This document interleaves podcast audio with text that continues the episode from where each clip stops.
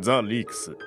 お聞きいただいているのは突如2年前に辞任した東京高検検事長黒沢博氏にまつわる音声ファイルですが当時は政府が従来の法解釈を変更する形で政権に近いとされる黒沢東京高検検事長の定年延長を閣議決定したこともありその後の国会で検察官の定年を政府の判断で延長できるようにする検察庁法改正案を含む国家公務員法改正案の成立を目指したことから異例の人事を事後的に正当化するとの批判を芸能界等も含めた世間から広く集めていた時期でした辞任の理由は当時コロナ禍による緊急事態宣言によって国民が自粛生活を強いられる中なんと賭け麻雀をしていたという事実が週刊誌によって暴露されたからでしたよね。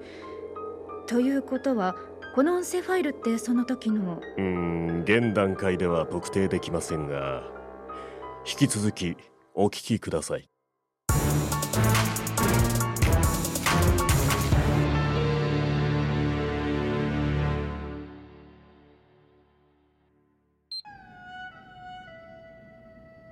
結局今日も黒沢さんの一人勝ちってわけですか思えば川北のカルロス・ドーンリーチドラロクから陽子くんが一人負けを背負ったって流れになったね。あれは下品だけど初陣の人には効くよね。陽子？大丈夫か？手加減しなかったけど。はい大丈夫です。もういい時間だし次の半チャンでラストですかね。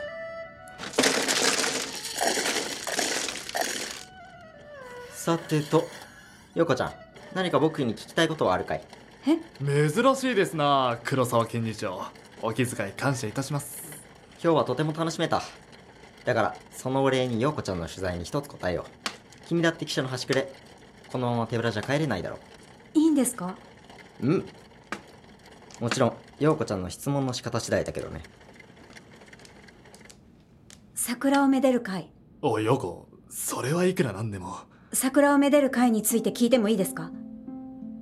ああ構わないよ。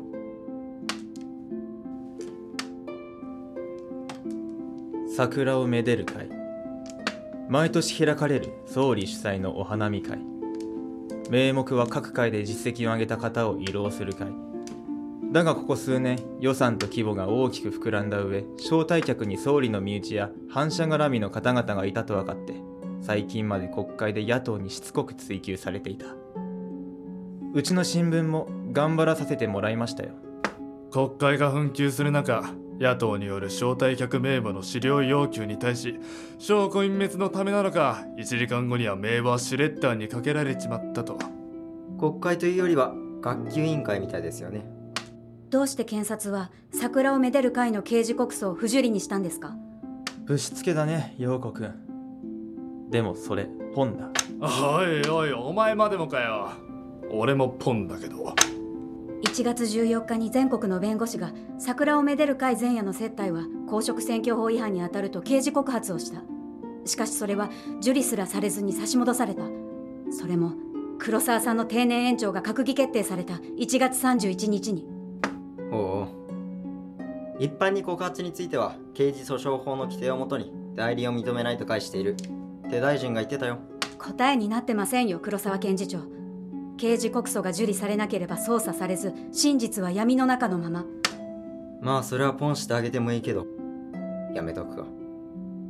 やっぱり国の政権の指示があった。そうですね。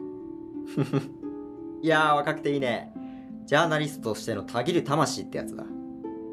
あそうか。清水くんの下だもんな。君は。はぐらかさないでください。君桜をめでる会はいつからあるかご存知かい？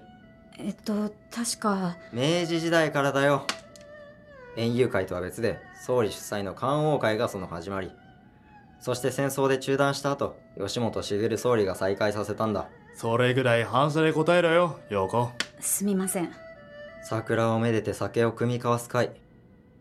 でもその本質は権力者という桜に何者でもない人々が群がる会なんだよ。え？時の為政者や権力者たちに取り入って持たざる者たちが少しでもおこぼれをもらおうと群がりお互いをめでる会。それが桜をめでる会か。どこか切ないね。桜はすぐに散ってしまうのにね。しぶとく散らない桜もありますが。だから僕は告訴を受理しなかった。身内が来ようが反社が来ようが伝統ある会の趣旨には反していないからねそんなそんなことたとえ法的には許されても倫理的に許されることではありません。誰がどう見ても検察が政権の言いなりになっているとしか考えられない。そこまでだよ陽子くん。それは取材ではない。でも許されるかどうかは我々が決めることではない。取材した情報を手にした人々が判断することだ。陽子くんの今のそれは感情に任せたただの問いただしだよ。まあいいじゃないか小島ちゃんただねマキさん。はい。ジャーナリストとしてのたぎる魂も結構だけどもし君の言う通り僕ら検察が政権の言いなりだとするなら僕の判断は官邸や総理の判断と同じということになる。それを問いただすということは総理や官邸に歯向かうことと同じだ。違うかな？それは。それなりの覚悟があって聞いているんだよね皆さんリーチだ。